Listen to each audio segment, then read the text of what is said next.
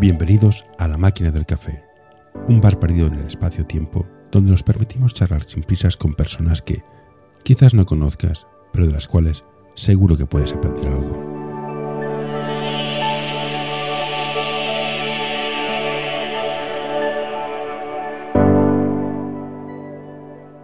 Hoy tenemos con nosotros a Olga Praderas. Hola Olga, gracias por venir al programa este, la invitación. Me habló de ti Marta Mira, creo que fue. Sí, sí, sí. me habló muy bien de ti y cuéntame, ¿qué, haces tú en el básquet? Pues hago bastantes facetas diferentes. Eh, soy entrenadora y directora técnica desde hace, bueno, desde hace más de 30 años y en diferentes categorías, masculino, femenino, entreno a deportistas, no entreno a chicos o chicas yo. Em, y bueno, eh, entreno desde, ahora mismo estoy entrenando desde un mini hasta un senior masculino. Mm, y a mes a más lo he hecho en diferentes espacios, ahora estoy aquí en Gerona, pero he entrenado en Alicante, en Granada, bueno, en muchos sitios. Y entonces, bueno, me da una perspectiva de lo que es el baloncesto bastante grande y sobre todo una preocupación que tengo muy grande de eh, las chicas, eh, su participación en el mundo del deporte y en el mundo del baloncesto en concreto. ¿no? Y entonces, pues también estoy trabajando para que, bueno, haya mm, más aceptación, tanto por parte de las propias mujeres como por parte de toda la sociedad, pues de que el deporte es algo muy bueno, muy importante, porque es una herramienta educativa y una herramienta social para fomentarnos como personas, para fomentarnos en, nuestro, en nuestros valores y en nuestra formación. Y entonces trabajo para que en el mundo del baloncesto pues pueda haber tanto entrenadoras como jugadoras que no abandonen en la edad de la adolescencia, que continúen siendo, jugando como seniors, que cuando hayan tenido hijas y hijos, pues que luego, una vez recuperado su, su estructura física, pues puedan volver a, jugar a, baloncesto. Bueno, pues un poco en ese sentido em, también. Eh, y luego, pues que todo el mundo acepte y valore a las mujeres profesionales deportistas. Todo esto vino hace tiempo con Marta, que me comentó que había un proyecto de la federación para promocionar o un mentoring, esa palabra inglesa, de chicas entrenadoras. Y con ella hacíamos una reflexión, o hacía yo, no sé, o hacía ella, no me acuerdo, que es que no deja de ser curioso que en la formación pedagógica arreglada la mayoría de profesores son chicas, mujeres. Pero en el básquet de formación el porcentaje es casi 50-50, que no, no, no, refleja lo que pasa. ¿Qué ocurre que no hay... Eh, en, eh, a nivel de entrenadoras, eh, cuando estamos en formación muy básica... Ayuda a mantener este podcast en anorta.com barra colaborar. ¿Vale? Cuando estamos en preminis, en minis, el tanto por ciento de mujeres es importante ahí. Pero también en según qué clubs y en según qué qué propósitos de, la formación ¿no? en estas categorías eh, se sigue asociando el papel de entrenadora con el papel de cuidadora, el papel de entrenadora con el papel de mamá. ¿no? Y entonces, pues en escueletas hay muchas chicas, en preminis también. De las 1.069 licencias que había el año pasado, pues 550 eran de, de entrenadoras de categorías inferiores, hablando de preminis y minis.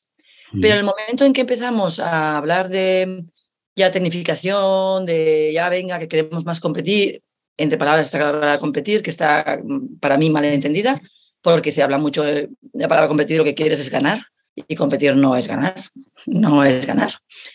¿Vale? Pues entonces ya entramos ahí en una dinámica de, uy, no, aquí mm, bueno, se producen situaciones bastante curiosas, que es para escribir un libro, ¿no? O sea, una selección cadete de Tarragona eh, masculina, pues el primer día de entrenamiento y de concentración, eh, un jugador va a su, quien le correspondía, una entrenadora, y le dice, pero tú sabes básquet. Esto a nivel de, cadete, ¿no? Mm. O sea, a nivel de una entrenadora que evidentemente se le han puesto ahí es porque tiene una formación, un currículum, etcétera, etcétera, ¿no? O sea, hay, unos prejuicios que decimos que no, que ahora esto se está hablando mucho, muy bien, se está hablando, pero los prejuicios, los estereotipos siguen existiendo. ¿Y qué hay que hacer? Porque estoy de acuerdo contigo que a mí me faltan entrenadoras y me faltan a mí, a mí lo que me pasa es muy curioso. ¿eh? Yo busco entrenadoras para hablar, pero me cuesta la de Dios que se ponga delante del micro para hablar. Totalmente. Eh, aquí es que, bueno, es otro estereotipo más. O sea, es que aquí a veces la gente me dice, no, es que no es culpa, culpa. Yo no hablo de culpas.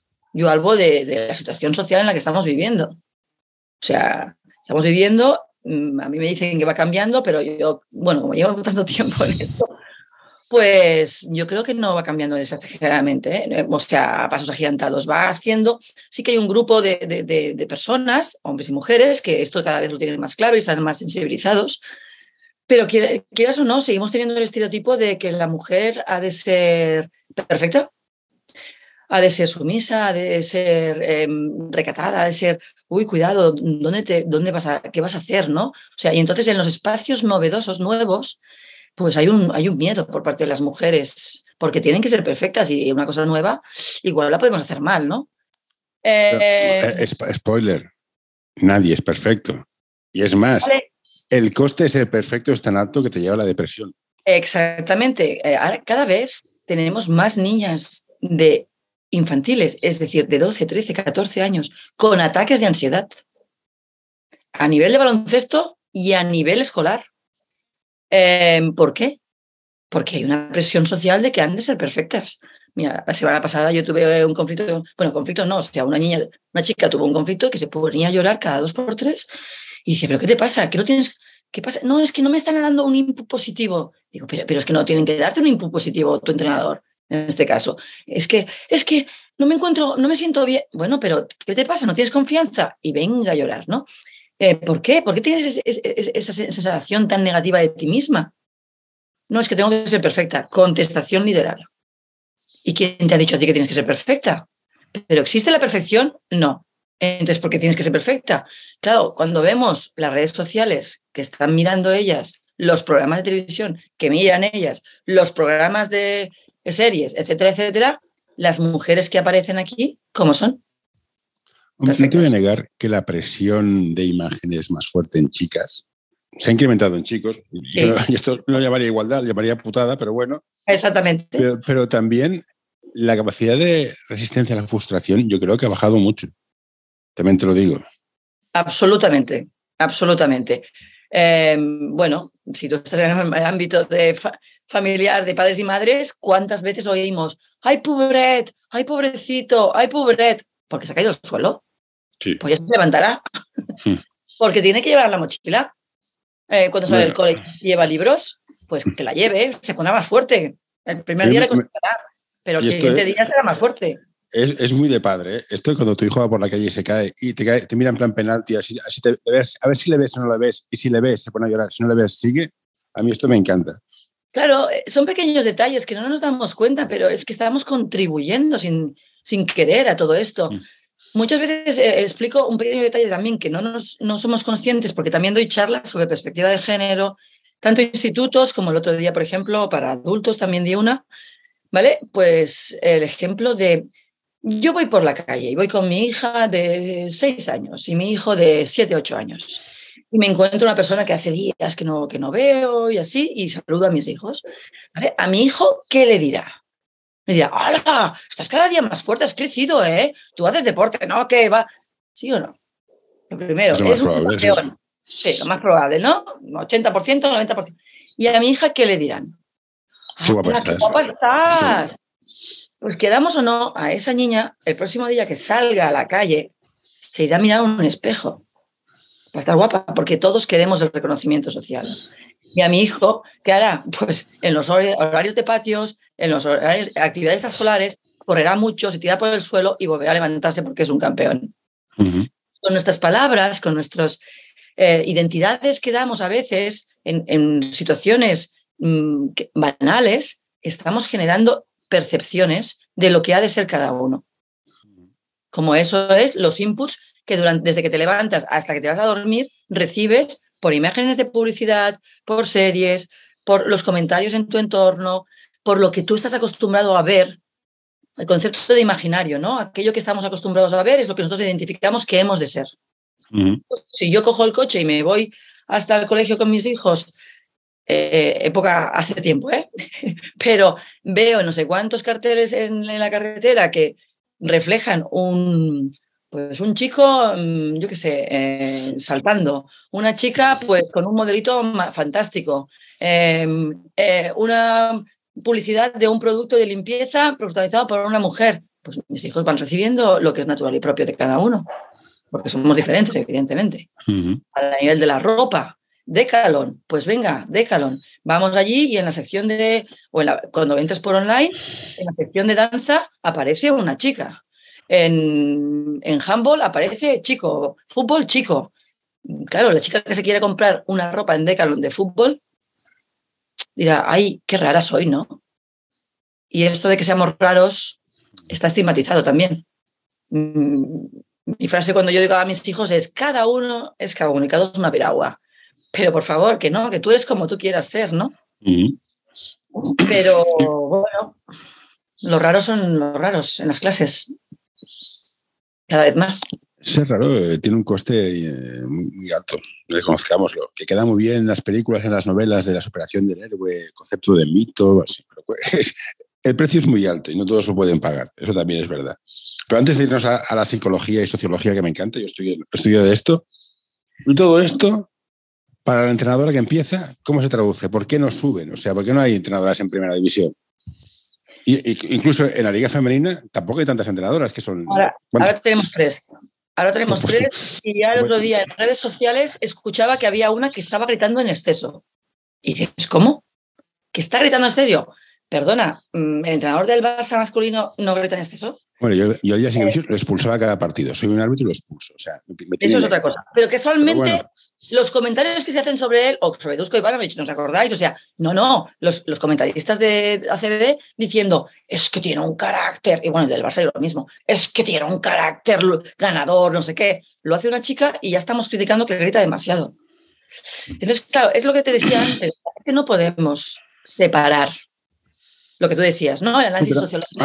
asumo que es cierto, que la prensa, el público, ah, es chica y no lleva falda. Perfecto. Pero ¿qué hay que hacer? Pero quien ha de confiar en ella no, no es el público, es, el coordinador técnico, ella misma. ¿Cómo hacemos que esa, esa parte? El público, todos son somos muchas partes. Son muchas partes. Por ejemplo, en la federación, pues una de las cosas que hicimos, ¿vale? Eh, es eh, generar una campaña que se llama Damana Cambi, ¿vale? En la cual nos preguntamos, esta es una de las que yo estoy ahí involucrada, eh, nos hacíamos preguntas. ¿Vale? Pues em, tu hija es una princesa, sí, pero se tira por el suelo y verá que puede jugar al baloncesto. ¿Por qué? Porque primero de todo debemos de sensibilizar y concienciar. No podemos empezar a poner normas de, no, venga, hemos de hacer paridad, hemos de hacer no sé qué, momento. Pero primero hemos de buscar el por qué hemos de hacer esa paridad, buscarla un 60-40, alguna cosa así, ¿no? Em, ¿Por qué? Vale, porque vemos que esto no es normal. Vamos a, primero de todo, empezar a decir ¿Por qué no es normal? Aquí tú y yo nos estamos cuestionando esto, fantástico. Si llega alguien más, pues igual también se lo yo, yo, tengo la mala suerte, o la buena suerte que tengo mellizos, un niño y una niña, con lo cual yo, yo experimento las dos versiones. Muy bien. no, soy especialmente mejor que nadie, también te lo digo. Sí, sí, sí. Pero entonces, bueno, primero sensibilicemos y concienciemos, ¿vale? Y después empoderemos a las, a las entrenadoras. En este programa de mentoría que Marta te comentaba, pues eh, hicimos un fórum de mentoría ¿vale? Eh, que este año volvemos a hacerlo, ya estamos en la segunda edición y la hacemos el, que es el 11 de diciembre en el puente. Bueno, pues ahí reunimos a todas las mentoras que se han apuntado al proyecto, que son, eh, este año llamamos por, bueno, son setenta y pico, ¿vale? Y entonces hacemos pues unas charlas. Em, el año pasado hicimos una sobre el tema de perspectiva de género en las entrenadoras, ¿no? Pues muchas de ellas em, te decían, es verdad, eh, yo me sentía mal porque incluso algunas de ellas me decían que es que parecía que estaban ocupando el sitio que no les correspondía. Pero ese, es síndrome impostor y pasa mucho, sobre todo con las mujeres. Claro, porque es lo que decía antes del imaginario. Si nosotros vemos que siempre los entrenadores son hombres, ¿por qué yo voy a serlo? ¿Quieres o no? Todos imitamos, todos imitamos. ¿Vale? Entonces necesitamos a romper ese concepto de imitación y decir, no, pero tú qué quieres ser? Vale, ¿y tú qué necesitas? Primero creer en ti misma, que muchas mujeres ya no creen. ¿Por qué? ¿Por qué? Porque nuestra forma de formarnos como seres sociales es a partir de ver esos referentes. ¿Tenemos referentes? No, no, no mm, tenemos. De entrenadoras te digo yo que no, seguro. De jugadoras pocas. pero es que de jugadoras, claro, pero es que los medios de comunicación a veces mm, que yo estudié periodismo, pues decía, no, el cuarto poder. Bueno, pues yo tengo mis dudas que es el cuarto poder, ¿eh? Yo considero que bastante más, bastante yo, yo, estudio psicología, al final es, los, periodistas escriben de lo, que se, de, lo que se vende. Claro, ya, pero... esto lo he visto yo en equipos, ¿eh? he visto equipos de segunda división nacional que van cuatro y equipos de copa que van cien. El de, el de segunda era femenino y el de copa era masculino. Y al final, periodistas, mm, sí, sí. Eh, pero, luego lo que se vende que es, si yo genero una plan, un, plan de marketing sobre los cascos que tú ahora llevas, mm. te puedo asegurar que todo el mundo, dentro de tres meses, todo el mundo no, ¿eh? Sí, sin duda, sin duda, sin duda. Entonces, claro, ¿en qué invertimos? Mira, ayer estaba viendo un partido de ACB. No, perdona, de Liga Femenina 1. ¿Vale? Y cuando acaba el, son pequeños, pequeños detalles. ¿eh? Acaba el partido, ves a una de las jugadoras de, de unos equipos, ¿vale? Que se está aguantando el, su micro. Y digo, mira qué curioso. Cuando es partido de ACB por Movistar, ¿vale? Em, ¿Quién aguanta el micro? El micro? La, bueno, es, más, es más sencillo. Liga Femenina 1, la Liga Día, creo que a Televisión Española le cuesta gratis. ¿Y cómo la trata?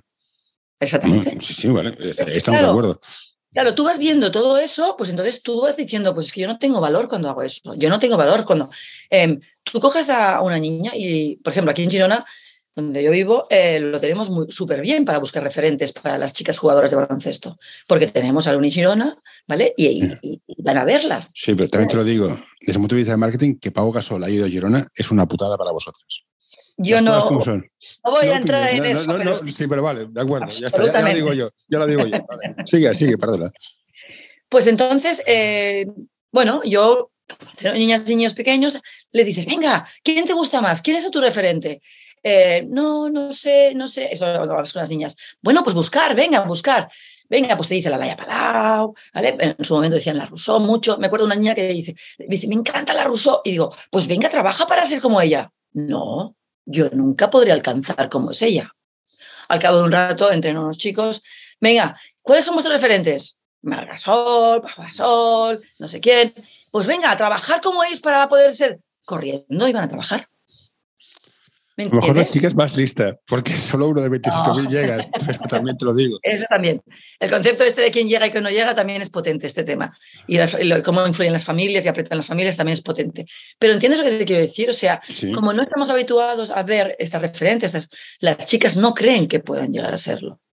¿Vale? O sea, hacer sanamente, ¿eh? o sea, no en presión, y, pero, pero claro, es importante, o sea, em, claro, em, otro ejemplo, por ejemplo. Eh, un equipo premini femenino en una pista, al lado del premini masculino. Tú observas y ves a las preminis que caen al suelo y lloriquean todo el rato.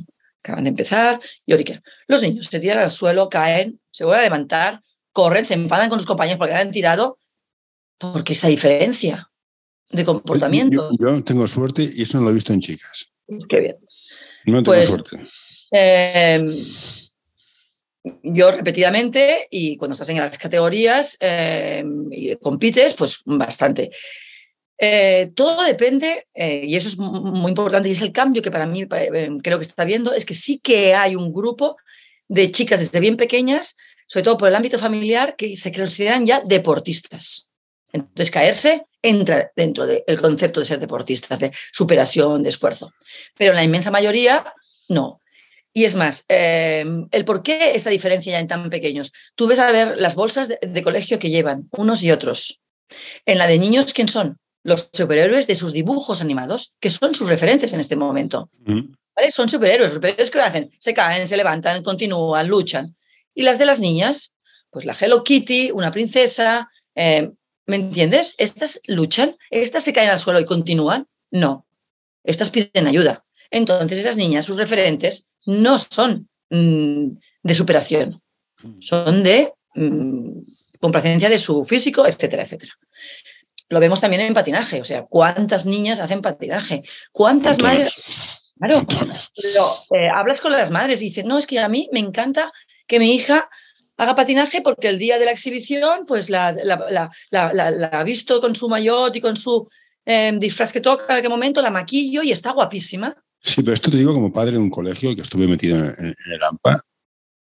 Los deportes de equipo de competición cuesta la vida que entren chicas, cuesta la vida.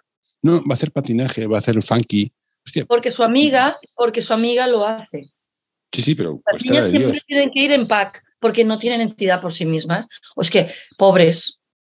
No, no, sé, yo son, más grupales, o si van muy en paquete, pero que hagan un deporte de equipo cuesta la de Dios. Igual que cuesta mucho deshacer un equipo femenino, masculino de, de deshacerse en cinco segundos. Totalmente. No sé por qué, yo creo que competir. O sea, y, aquí te quería preguntar, ¿por qué está mal visto competir? Los, los, chicos competimos. Quien escobe más lejos, quien vea más largo, somos muy, somos, no tenemos neuronas, o sea, da lo que da. Pero ¿por qué están visto que las chicas compiten?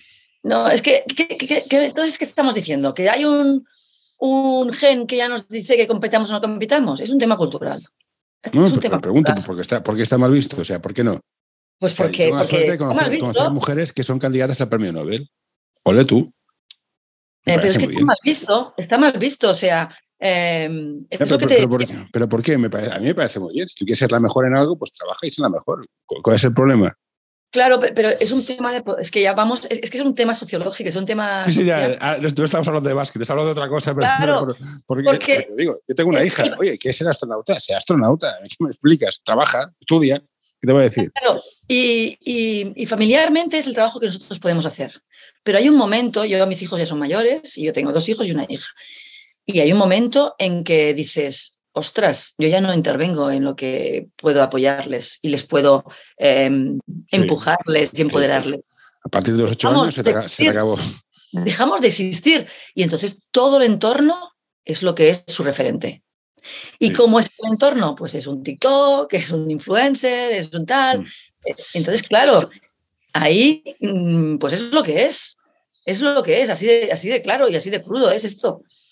Y entonces, ¿queremos cambiarlo? Sí, pues, pero ¿cómo? Pues venga, vamos todos a por ello.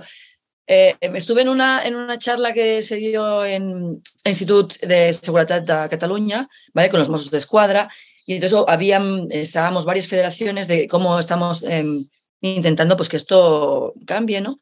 Y desde ayuntamientos también se están haciendo buenos, buenos proyectos, por ejemplo, en Granollers, en la Franca del Panadés, buenos proyectos sobre igualdad en el deporte. Pero quieras o no, decíamos, es que somos como bullets, ¿me entiendes? Pero no acaba de... Y todo el mundo te dice que sí, ¿eh? que tenemos toda la razón del mundo, que sí, que tiene que cambiar todo. ¿Vale? Pero es que mira lo que acabas de hacer. Es que a esta árbitra le acabas de decir que se vaya a fregar los platos en la grada. Mm. Es que a esta entrenadora, a un niño cadete, le dice que si vale. baloncesto. Aceptamos pulpo. La sociedad es muy chunga, falta mucho por cambiar, me parece muy bien. Vale. no sé, apartamos de realidad. ¿Qué herramientas le das a una chica que quiera ser árbitro, en este caso entrenadora, y aguante la presión de tú no vales, vete a fregar? ¿Qué herramientas le podemos dar para que aguante? Mira, eh, yo incluso he puesto en mi Instagram, yo me relaciono con personas y yo educo a personas. No educo a chicas y a chicos. Entonces yo tengo que empoderar a mis chicas y a mis chicos porque también hay un problema de testosterona, ¿eh? Que estamos hablando de un problema de las chicas y hay un problema también de chicos, ¿eh? Que a nivel de, baloncesto la testosterona nos, nos, impide pensar, ¿eh? Y hay el machismo. Yo no pienso, o sea, te lo digo yo. Pero el machismo constante, el venga y no sé qué, y que por mis huevos, y que por mi. Bueno, oyes eh, comentarios de, de entrenadores y entrenadoras no, entrenadores sobre todo, hablando a sus chicos, y me lo han dicho, o sea, me dicen, no, no, em, chicos de, mm, segundo de la ESO que me dicen, no, yo juego a fútbol y mi entrenador me dice que no corra como una niña. O sea, eh, se están constantemente em, provocando todo esto, ¿vale? Entonces, aquí lo que hemos de conseguir es que en la formación de todo este profesorado, ¿vale? Tanto de, de, institutos, de colegios, como los de educación física, los CAFES, todo esto, tengan un, trabajo de perspectiva de género y cuando estén enseñando a sus alumnos, los traten como a personas. Y que em, hacer deporte es sacar lo mejor de ti misma. Que las chicas y los chicos a nivel eh, fisiológico somos diferentes, lo hemos de aceptar y no estar siempre comparado el deporte femenino con el masculino. Te, te, razón, vale, de acuerdo. Es lo que hay. Vale, es igual. A mí no me gustaba la verdura y mi madre me da verdura cada, cada tres días. Es lo que hay. ¿Cómo me la como? O sea, ¿cómo damos bueno, esa pues a, partir de aquí... a las chicas de en plan, sí, sí, tú grita que yo voy a aguantar aquí porque soy una campeona. ¿Cómo le damos esa seguridad? ¿Cómo le damos esa, esa seguridad? Y cómo em, creamos estructuras desde, perdón que acabo el rollo, ¿eh? creamos entrenadoras que estén abajo, que vayan subiendo y al final voy a una directora técnica que sí confíe en chicas y fiche más chicas, porque al final podemos decir lo que quieras, pero si el director técnico dice, aquí no entran chicas, no entran chicas. ¿Cómo construimos desde abajo dando esa eh, confianza? Em, este concepto de desde abajo a mí me parece muy interesante, em, pero yo creo que se va a hacer desde abajo y desde arriba. ¿De acuerdo? Porque si no, estamos muertos. ¿Qué quiere decir desde abajo y desde arriba? Desde abajo es desde las pequeñas, bueno, desde ámbito familiar, desde ámbito de instituciones, federaciones, em, desde escuelas, desde los propios clubs, ¿vale? Desde ámbito de abajo, lo que es la cotidianidad del día a día. Pero después, desde arriba, tiene que haber campañas internacionales. La ONU tiene unas campañas maravillosas. La UNESCO tiene unas campañas maravillosas. ¿Quién las aplica? Ni Dios. Ni Dios. Es que, a ver, es que, a ver, es que lo de la ONU yo, es que, yo la quemaría. ¿Quién sigue la ONU? No, no, ¿quién sigue la ONU? Claro, no, claro, claro. No, no, estoy de acuerdo. ¿Quién sigue la ONU? Nadie. Estoy, de acuerdo contigo. Pero, o sea, mira, em, eh, ya no es que sigue la ONU. O sea, todo esto que estamos hablando nosotros tuve una charla con un responsable de la eh, Universidad Ramón Llull, ¿vale? Y yo le estoy explicando todo lo que la Federación Catalana estamos aplicando a nivel de todo este programa de baloncesto femenino, a, nivel de entrenadoras, a nivel de jugadoras, a nivel de clubs, esto de, lo, de abajo, ¿vale? Y me dice, hostia, qué ilusión. Dice, porque todos estos estudios que nosotros hacemos y que analizamos, lo que hemos hecho al principio, ¿no? De analizar un poco la sociedad y que hay que cambiar esto y esto, vosotros lo estáis aplicando. Mm. Entonces, tenemos una sociedad en la cual, bueno, pues hay unos poderes económicos y fácticos, ¿vale? En las cuales esta es la parte de arriba, que es la que se tiene que implicar. Yo a Galas digo, bueno, pues estas personas, como dicen que no ganan dinero si hacen esto, vamos a, a, tocarles la fibra sensible. Ellas no tienen, ellos, perdona, estos poderes fácticos que normalmente están representados por hombres, ocupando los puestos de dirección, hombres, no tienen hijas, no tienen mujeres, que quieran ser deportistas o que quieran ser cualquier cosa y que luego vean que ellos mismos están cortándoles eh, el camino para hacer lo que ellos quieran. Hablemos a nivel humano. Y sí, es muy utópico lo que estoy diciendo, pero es que, ¿cuál es sino la solución? O sea, yo estoy hablando contigo como persona, no como un hombre y yo una mujer, sino como personas y nos entendemos, ¿verdad que sí? entonces, yo quiero hablar con, con personas, no que me digan, ¿qué me pasa constantemente? Es que, ¿por qué te quejas? Yo no me quejo. Yo te estoy describiendo una cosa. Yo no me quejo. Yo, pues yo he hecho. ¿Me entiendes lo que te quiero decir? Pero claro, es lo más fácil decirte que te quejas, es que, que me estás contando, que es, que es un problema de las mujeres. No es un problema de las mujeres, es un problema de la sociedad y de tu hija cuando quiera conseguirlo, no de las mujeres, que tu hija puede ser mujer, que tu madre puede, es, es mujer. ¿Tú quieres que pase a eso? Entonces, no, ¿verdad que no? Entonces, no hagamos que esto es un problema de mujeres, de pues hombres, no de personas como tío de ciencias que no soy, vamos a los datos. Creo que Mar Rovira hizo un estudio y el 68% de los abandonos vienen por presiones familiares. Sí, claro. ¿Qué, ¿Por qué? ¿Qué hacemos? ¿Por qué? Porque las, porque las familias que quieren lo mejor para sus hijos saben que un deportista puede seguir con su carrera y sus estudios y si es bueno, igual puede llegar a ser profesional y ganarse de la vida. La gente que se crea esto de un niño es para quitarle la custodia. Un niño ha de hacer deporte y ha de estudiar y luego si es bueno ya veremos, pero estudiar algo, FP, me da igual, punto. Pero, yo, que estoy con adolescentes, eh, yo se los digo claramente, chicas, vosotras, que ¿cómo lo lleváis en vuestra clase? Cuando decís que vais a ir a entrenar, los viernes por la tarde, ¿qué os dicen vuestras amigas? Ay, no, no ah, vayas a entrenar, que tú ahora tenemos que ir de compras o de juerga, de no sé qué, o de no sé cuántos. Pues hay que empoderarlas y decirles. Y entonces, como grupo, generar grupo, porque queramos, o sea, es que ya lo hemos dicho antes, eh, nos movemos por el valor social. Sí, claro, como si de toda la vida. La, presión grupal es más fuerte que cualquier otra cosa. Está demostrado 24.000 estudios. Correcto. Entonces, en los clubs hay que generar valor social de aquellas niñas, de aquellas ah, chicas, aquellas eh, mujeres, ¿vale? Que siguen haciendo deporte. Pero ¿qué nos encontramos? Directivas. ¿Tienen cargos de poder en los clubs? No. Que, que se encarguen de las equipaciones. Las estadísticas lo dicen. Que se encarguen de las equipaciones, que se encarguen de em, acompañar y organizar los autobuses, que se encarguen. ¿Y la presidenta dónde está? ¿Y la presidenta dónde está? ¿Y la vicepresidenta dónde está?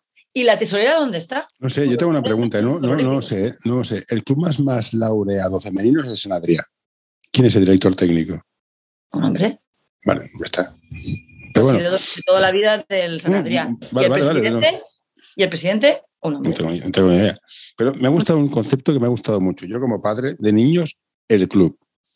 Es el lugar donde tú llevas a tus hijos para que hagan deporte hasta que tengan 18 años. ¿Qué hacemos con los clubs que tú dices, no, generemos grupos, dinámicas internas que echen a la gente cada dos por tres? Cada año echan a cuatro, porque somos los mejores. Eh, me lo pones difícil, ¿eh? Hacer, hacer grupo. A ver, aquí hay, te voy a explicar, bueno, comentar dos cosas. Desde la federación nosotros hemos hecho programa de mentoría y ahora en noviembre así sacaremos otro programa que ya hemos empezado a hacer una fase piloto, ¿vale? Que se llama Clubs Agentes Transformadores. ¿Qué intentaremos? Primero de todo, sensibilizar y concienciar a todos los clubs de la necesidad de un cambio. ¿Qué cambio? Ellos te dicen que no, que ellos tratan igual a los chicos y las chicas. Pues va a ser que no, ¿eh? porque los inputs que nos están llegando es que no, que todavía los horarios son para las chicas peores, que todavía las pistas, que todavía los entrenadores y entrenadoras. solo, conozco, un club que sea al revés. No, conozco muchos, ¿eh? pero sí. Pues eh, las estadísticas nos están diciendo esto y además, como hemos generado eh, por ejemplo, eh, eh, tiene una primera fase este, este, proyecto que es a través de unas encuestas. Y entonces ah, tú vas contestando encuestas y, luego cuando te sale el resumen dices, ostras, pues no lo tenía tan claro. Porque a, veces nuestra intención es una, pero luego el día a día nos lleva a otra. ¿A quién fichamos? ¿A aquella entrenadora, a aquel entrenador que he visto que trabaja muy bien? ¿O a aquellas personas que tengo más no, aquí en el básquet y en la empresa fichamos a gente que nos cae mejor, es el nuestro círculo. Exactamente. Entonces los círculos, pero entonces claro, hemos de profesionalizar. Hoy quiero recomendarte este podcast. Psych and Roll, un podcast sobre psicología y deporte en el que tratarán diversas temáticas relacionadas con ambas disciplinas.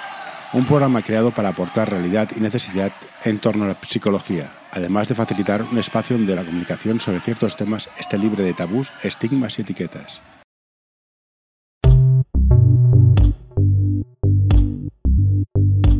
L'Associació Catalana d'Entrenadors i Entrenadores de Bàsquet dona suport a iniciatives que, com aquest podcast, treballen per millorar la formació, suport, acompanyament i promoció dels entrenadors i entrenadores de bàsquet. Vine a conèixer-nos a acep.es. Som com tu.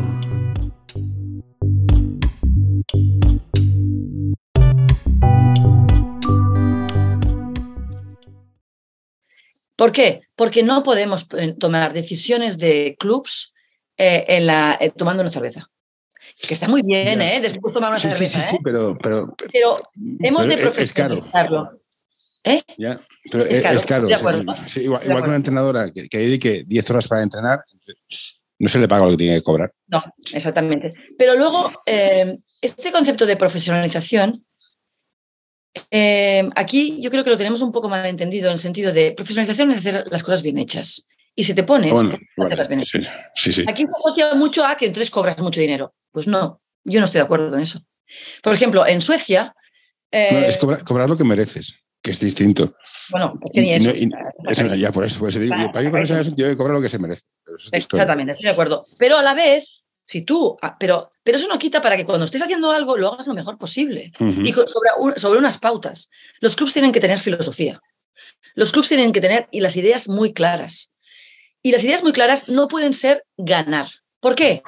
Porque el deporte no es ganar. El deporte espectáculo que nos pues están vendiendo. Espera, espera. Esa es la otra parte que te quería decir. El deporte espectáculo que nos está vendiendo la prensa porque ellos tienen que vivir y tienen que comer. Con lo cual han generado a partir del deporte, igual que lo han generado a partir de los cotilleos, también han creado un espectáculo, porque tienen que comer, ¿vale? Pues han, han eh, prostituido, yo, mi palabra es, han, han, transgiversado lo que es deporte. Entonces, deporte es, el Barça gana 1-0, ahora no, ¿eh? pero hubo, me, me, acuerdo hace unos cuatro años cuando el Barça era, eh, estaba primero en la liga y ganaba a saco, que yo he leído titulares después de haber ganado 1-0 y decir que estaban en crisis la prensa. aquí, aquí, aquí mi matiz. A mí lo que hagan los profesionales me interesa cuidado. Me interesa básquet de formación, el deporte de formación. Pero, ACB, Liga de Fútbol, no es un deporte, es un negocio. Quien no Vale, lo tenga claro se ha pero- equivocado. Pues es que nadie lo tiene claro. Tú ves, pues eso es otra historia. eh, mira, eh, mini femenino, nivel C, aquí en Mm. Gerona, el otro día en la última, el, el último cuarto, un equipo haciendo jugadas. ¿Eso es deporte y formación? Bueno, eso, eso lo que me estaba riendo me decías, no, los usos de filosofía de ideas. Sí, ganar. claro, es que si me dices esto, la mitad de los que eh, están en preferentes se han de bajar. Eh, no, es que eh, la- eh, no, porque la, la- la actividad, es que, pero es que cuando hablamos de Guardiola, que es un topo y que sí, no lo escuchamos bien, ¿eh? Él nunca habla de, ganar. Él Sí. habla de competir, de dar todo lo que tiene que dar un deportista y luego como consecuencia de eso puede ganar o Sí, perder. sí, sí, estoy de acuerdo. Vale. Pero a día de hoy los clubs, los clubs pequeñitos de barrio, que no, no, no, no hablo de los grandes, muchos van a ganar, que no me expliques tu vida. Vale. Y si tengo que echar a cinco, echo a cinco. Y Vale, echo a pero- cinco donde sea. Pero tú me has preguntado, ¿qué es lo que hay que hacer? Ah, sí, sí, perdón. que lo que hay que hacer es eh, educar eh, y, y- y- y centralizar en lo que está, en lo que somos de verdad. Ahí si la razón. gente lo está haciendo mal, mm, ¿Vale? correcto, Entonces, correcto. yo a veces eh, pienso que en los cursos de formación, ¿vale? Hemos de hacer mucha más eh, filosofía de Vale, lo que ya- deporte. Ya, hablando en formación, yo cuando yo, yo fui padre, estas cosas que pasan, no me piden carnet y fui padre. Cuando al apuntar a mi hijo fui a cuatro o cinco colegios. ¿Cuál es tu metodología? ¿Qué es lo que hacéis? Para ti, para tan. Los padres tenemos que hacer lo mismo con los clubs y preguntar qué valores tenéis, qué filosofía tenéis, cómo funciona y por qué no lo hacemos. Y vamos, no, es que este está en preferente, quiero ir al preferente. Y tu hija ni va a jugar, al segundo año la van a cortar, no va a hacer grupo de amigos y, en, y a los dos años lo dejará porque está hasta las narices. ¿Por qué no lo hacemos? Porque verdad que tú antes hemos estado hablando de que eh, muchas las chicas en el deporte, el reconocimiento social no, es, no, no está reconocido, socialmente no son reconocidas, pues Mm. los padres es lo que buscan con sus hijos, tener reconocimiento social. Y aquí es el problema. Mm, sí, Em, bueno, eh, Aquí es el problema, es que yo quiero decir que mi hijo o mi hija ha metido 20 puntos por partido. O sea, hay, bueno, hay es que esta, padres, esta es otra. claro, que están pagando un euro por punto que mete. Perdona. mm, Sí, sí.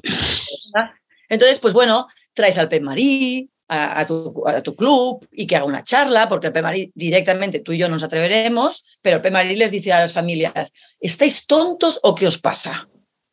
Entre comillas, ¿eh? Sí, sí. Eh, ¿vosotros sabéis lo que estáis haciendo cuando estáis apretando a vuestros jugadores y jugador, ay, perdón, a vuestros hijas y vuestros hijos en, en decirles, no, venga, que tienes que ser el mejor, que no sé qué, sé cuántos? Él lo explica. Ya, pero- Porque a mí a mí me parece muy bien. Si tú quieres que tu hijo sea esto, apúntalo a tenis.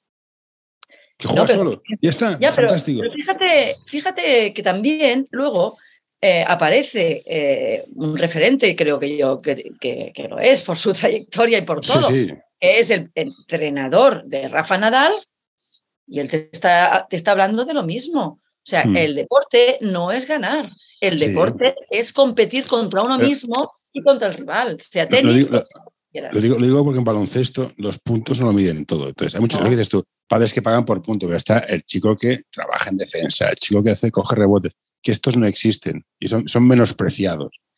Totalmente de acuerdo. Para chupar cámara, apúntate a tenis, juega Es- solo, haz lo de que quieras y sí, haz todos los valores que quieras hacer, pero entonces no apuntes en deporte de equipo. No, no, yo, yo hay una frase que yo digo es, eh, bueno, chicos, vosotros no sois jugadores de baloncesto, no sois jugadores de tenis, ¿no? Aquello que cuando empiezan cada uno a solucionarlo por su cuenta, Mm. nos habéis equivocado de deporte, estamos jugando a baloncesto, no a tenis, ¿no? El uno contra cinco que hacen a veces.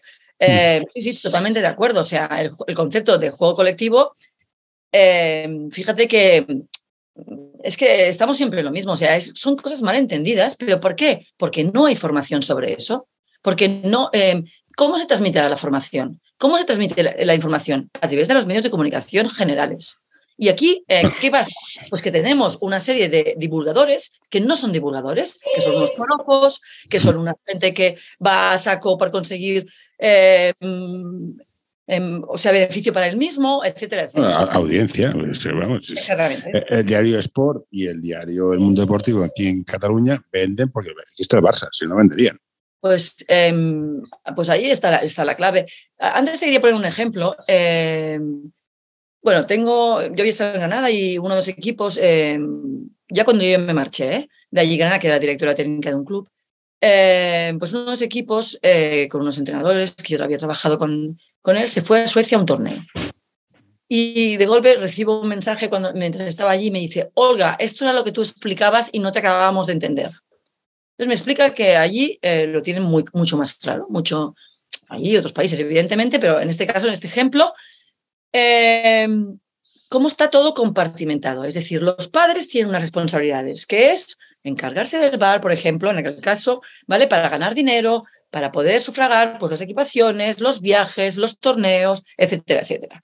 Los entrenadores están en su ámbito técnico, táctico, de em, trabajar con sus jugadoras, en aquel caso era un club femenino, ¿vale? Para eh, poder fomentarlas y buscarles las potencialidades máximas de cada una de ellas, entendiendo la diversidad, ¿vale? Y buscándoles sus espacios para que mejoren. Si toca que vaya en este equipo, va en este equipo. Si toca que vaya en el B, va en el B. Si toca que vaya en el C, va en el C. ¿Vale? Pero cada ámbito y las jugadoras lo mismo. Dice, nos han explicado que la semana pasada hubo una jugadora que se empezó a quejar de los minutos y su padre pidió una reunión al entrenador o entrenador correspondiente y le dijeron, perdona, me parece que no estás en el, tu ámbito. Si quieres, te invitamos a que marches del club.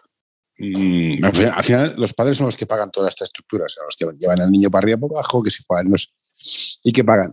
Habría que educarles un poco para decir, esto es lo que hay, esta es tu hija, que la quieres mucho, fantástico, la cuidaremos como que sea, pero a lo mejor tiene nivel para estar en el B, no en el A, tú cállate en la grada, no contradigas al entrenador, porque ves más de un niño en plan, el entrenador me ha dicho que haga esto, pero mi padre me dice que meta puntos.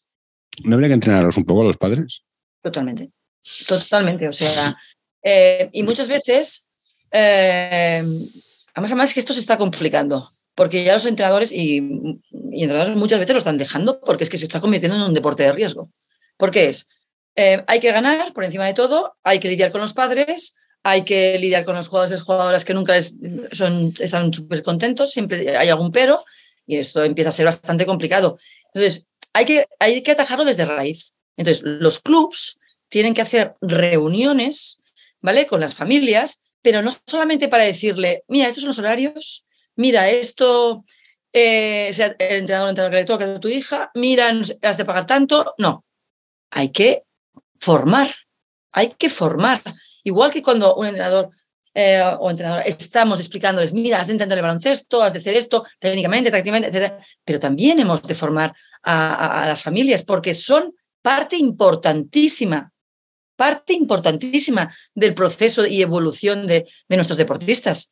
Entonces, eh, inicio de temporada, hay que ver, y es que ya no es inicio, o sea, es que durante la temporada hay que hacer reuniones para explicar y, generar cultura deportiva. Si los medios de comunicación solamente generan cultura del espectáculo deportivo, nosotros hemos de ser conscientes que hemos de generar esa cultura. Y hay libros chulísimos. Hay un libro que se llama Desde la gradería, que es de un grupo de tres profesores de Café de Vic, em, que lo explican, porque ellos son padres, y explica un ejemplo que a mí, o sea, em, me encanta.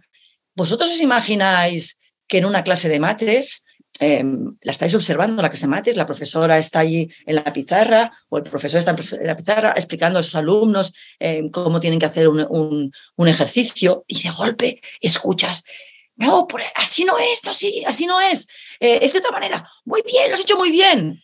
Como si hubiera en la clase una grada animando a sus hijos y a sus hijas de lo bien o lo mal que lo harían. la metáfora es buenísima, es buenísima. Pues esto es lo que pasa en deporte insultando a, la profesora de la clase de mates, nunca jamás. Em, ¿Entiendes? La metáfora es buenísima, porque eso es diferente a lo que nosotros estamos haciendo. Nosotros enseñamos, que luego disfrutamos porque hay un cuarto entrenamiento que es el partido y que lo compartimos con todas las familias y todos los agentes que intervienen en la educación de nuestros hijos. Pues sí, pero cada uno otra metáfora que yo siempre utilizo con mis familias y, creo que se entiende bastante. No podemos ir cada uno en nuestro barco para conseguir un mm. objetivo. Hemos de ir en el mismo barco, pero compartimentado. Compartimentado. En el mm. momento en que nos saltamos nuestro compartimiento, perjudicamos a nuestros deportistas, a nuestros hijos e hijas. Yo, ahora aquí me voy a meter en un jardín, que es una habilidad que tengo. Mis hijos estudian, una asignatura que se llama emprendeduría. Yo tuve la mala suerte de hacerme emprendedor. Yo estoy por ir a la clase y quemar a la profesora viva. O sea, entiendo que yo, a mis hijos tengo que decir, mira, esto es lo que tu padre hizo, y eso es lo que te enseñan. Tú, por lo que te enseñan, pero no tiene nada que ver con la realidad. Que a veces no deberíamos de hacerlo, pero hay cosas que claman al cielo y hemos de aprender a callarnos. Lo, jodido es esto, callarte cuando sabes que tienes razón o que potencialmente tengas razón.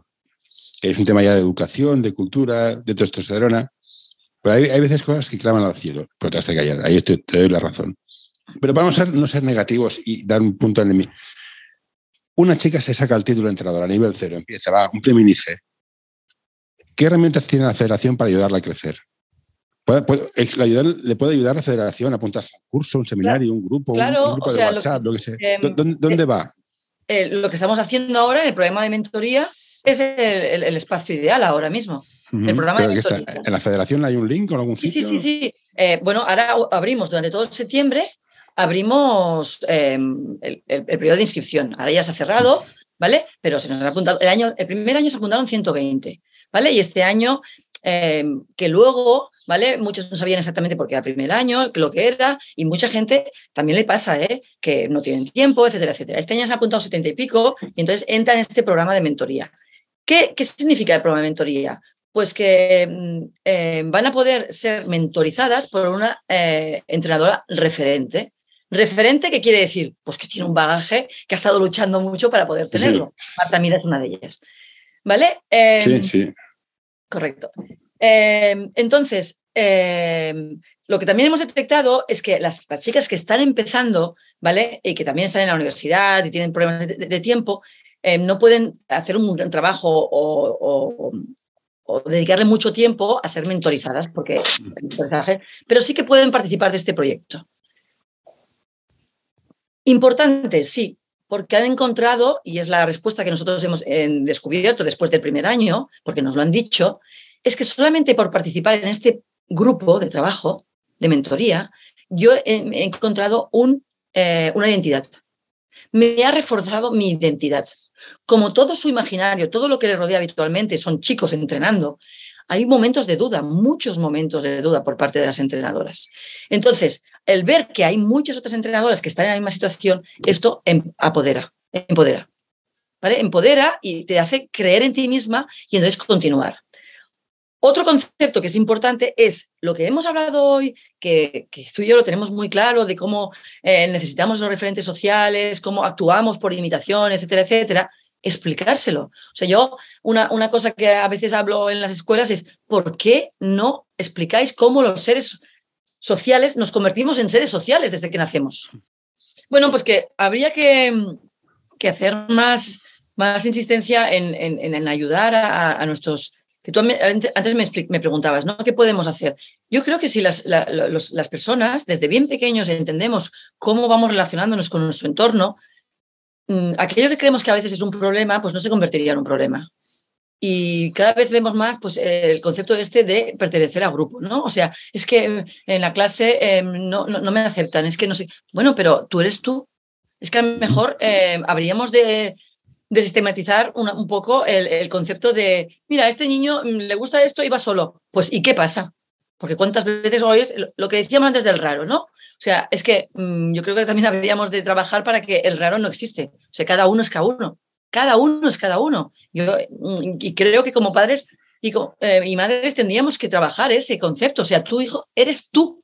No tienes que hacer las cosas para agradar a los demás, ni tienes que hacer las cosas para aceptarlos, ni siquiera para que yo te acepte tú tendrás tus opiniones, tú tendrás tus reflexiones y en, sus diferentes etapas evolutivas, pues las tendrá de un tipo, las tendrá de otro y yo como familia, como madre, las tendré que acompañar. No querré que opine como yo.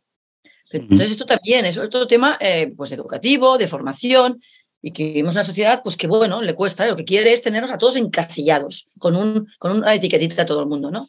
Se llama marketing, pero sí. Absolutamente, absolutamente de acuerdo. Vale, pues bueno, pues tendremos que enseñar. Me acuerdo que hace unos años en los institutos se daba una asignatura que se llama eh, Teoría eh, Audiovisual, Crítica de los Medios de Comunicación. Sí, hostia, pues hay que seguir dándola esa, ¿eh? Exactamente, a mí me pareció maravillosa, o sea, porque a mí es una de las partes que más me interesa de, los medios de comunicación, o sea, de, lo que estudié yo de ciencias de la información, se llamaba entonces, que entonces nos daban esa visión crítica de los medios de comunicación, de la publicidad, de todo, que ahora no, ahora ya se llama comunicación o publicidad. Con lo cual no abarca este concepto crítico de todos estos eh, medios, ¿no? Entonces yo creo que eso se tiene que enseñar desde bien pequeños, porque hemos de enseñar a mirar. Todo el mm. mundo aprende ahora mirando. No, no que la persona sabia, como eran las tribus antes, enseña conocimientos. No, no. ahora todo el mundo aprende mirando. Pues a mí me pasa. ¿eh? Me cuesta cada vez más leer. Estoy más, más, más, más visual, me cuesta un montón. no, pero estoy de acuerdo contigo. Yo, le digo a mis hijos, mira, esta aplicación que usas, aquí detrás hay una empresa que busca ganar dinero y tiene 2.000 ingenieros del instituto más importante de tecnología que hay. ¿Tú te crees, pimpollo de menos de 10 años, que sabes más que ellos? Bueno, es que, bueno, si sabes más, perfecto, tendrás trabajo, pero creo que, creo que no. Entonces, conocer las motivaciones que hay y los incentivos que existen son muy importantes. Y doy toda razón. Las entrenadoras tienen este camino por la federación y ahora volvemos a los padres. ¿Y por qué los padres han de decir, hijo mío, haz deporte? ¿Y por qué puedes escoger ser, hacer alterofilia para mirar un deporte que parezca lo, poco, lo menos femenino que pueda aparecer en el imaginario colectivo? O puede ser hockey sobre patines. ¿Por qué hacer deporte y da igual que deporte haga? Pues porque el ser humano está creado para el movimiento. Esto es una charla que yo doy a, todo el mundo porque no somos conscientes que nuestra herramienta de vida es nuestro cuerpo. Y si tú, ese micrófono no te funciona, te compras otro, pero si tu cuerpo no te funciona, no te puedes comprar otro. Vas de médico a médico. Y... La, ciencia avanza, que es una barbaridad, ¿eh? también te lo digo. Ya llegaremos, pero yo no quiero llegar a ese punto. Ahora mismo lo que tengo es mi cuerpo y es mi herramienta de vida. Y mi herramienta de vida le tengo que dar cuatro cosas, pero dárselas, no que la cojan, ¿no? Que son comer, hidratarse, dormir, que este es otro tema con los adolescentes que es maravilloso, ¿vale? Y movimiento. Y observamos cuánto de movimiento están teniendo nuestros hijos pequeños, apaga y vámonos. Entonces, ¿por qué hay que hacer deporte? Porque deporte es salud, porque deporte son valores, porque deporte es formación personal. Formación personal. ¿Por qué? Estoy hablando con una madre, em, le digo, pero tú eres porque decía, mi hija es un poco tímida, eh, le cuesta superar situaciones. digo, pues qué bien, porque cuando está entrenando, o sea, tú en el día a día, esa niña va a la escuela, em, se relaciona, al día puede tener dos, tres situaciones de frustración, que no le sale una cosa, pero en un entrenamiento, igual acaba un entrenamiento y ha tenido 70 situaciones de frustración, 70. Entonces, ¿cuántas vidas necesitamos para aprender a superar esa frustración? Sí, pues en un deporte es lo bueno, es que es una experiencia de vida constante. Entonces te da eh, un enriquecimiento personal mm, brutal. Si te gusta este episodio, por favor, deja un comentario o compártelo con tus amigos. Ya sé que es una pesadez y todos lo pedimos, pero ayuda bastante. Tengo, tengo, digamos que conozco casos de gente que gracias al deporte ha superado situaciones de bullying complicadas. El deporte le ayuda bastante. Pero es, es, en situaciones que tienen problemas, ¿vale? Pero es que ya no es problemas, o sea, es personas eh, que tienen problemas, pero que se están formando. Estamos hablando de niños pequeños, niñas pequeñas que se están formando. ¿En qué los formamos? En que ahora quieres ver la televisión, espera que le doy a un botón. Ahora quieres merendar, espera que te hago el bocadillo o vamos a comprar un no sé qué. Eso es, eso es, eso es experiencias de vida, eso no son experiencias de vida. Eso son, sociedades de, em, compulsivas de, eh, y, de, comodidad máxima. Pero es que la vida no es comodidad máxima, la vida es, bueno, a veces perdemos nuestros orígenes. O sea, la, humanidad existe porque hemos sido capaces de, de sobrevivir a mil inclemencias del mundo mundial. Sí. No, ahora hay una tormenta y es, uy, cuidado, tormenta. Pues calma, calma, que, que la humanidad ha existido con muchas tormentas, ¿no? O sea, y tenemos una perspectiva de lo nuestro, lo nuestro, lo nuestro. Esto es eh, ya rollo, anécdota para ir cerrando. Yo cuando fui padre era un estresado de la vida. Claro, tenía mellizos, iba estresado todo, pero, pero como desesperado, que me tose, que me no sé qué, y me dijo, mira, tío, existimos hace más de 20.000 años y dormíamos sobre el suelo, con leones y que nos comían, y estamos vivos. No te estreses, ¿vale? Pero eso, eso me impactó mucho, es verdad. estoy aquí con el Es un gran consejo, creo yo. Es un gran consejo. Sí, sí, termómetro inalámbrico, la máquina de, voz remota y, déjalo, déjalo. Pero yo bueno. creo que cuando tú estás hablando de cómo solucionar las cosas, lo que no podemos intentar es que eh, creer que nosotros somos, en el mundo del deporte, somos una burbuja y que solamente hemos de hacer eh, y aplicar eh, normativas o incentivos o lo que sea en nuestra burbuja. No, nosotros somos parte de toda una sociedad y eh, nos hemos de constituir como agentes transformadores. al menos aunque sean en nuestra burbuja, en nuestro ámbito. Pero si hacemos muchas burbujas, pues igual podemos cambiar cosas. Hombre, eh, poco a poco. Yo creo que desde que mi madre empezó a trabajar y no puede tener una cuenta corriente ahora, algo se ha movido el tema. Porque antes no podías tener cuenta corriente. a mí me impactó mucho, ¿cómo que no? Pero bueno, es, impactante, sí. Bueno, en fin, no te voy a entretener más tiempo, Olga. Lo que sí te diría, si, si un día conoces a alguna entrenadora que tenga las necesidades de ponerse delante de un micro, oye, envíamela que yo hablo con ella y perdemos el tiempo. Yo te envío unas cuantas, no te preocupes. Perfecto, pues te tomo la palabra. Me ha encantado, lo haría más largo, pero tienes una vida, yo tengo otra, yo tengo que hacer la comida de los niños, primero la del colegio, tú te vas a hacer lo que tengas que hacer, aquí estamos separando tareas. Un placer, en serio, pues muchas gracias por todo. De nada, ha sido un placer, muchas gracias. Perfecto, venga, hasta ahora. De... que vaya muy bien. Hasta luego. Hasta luego.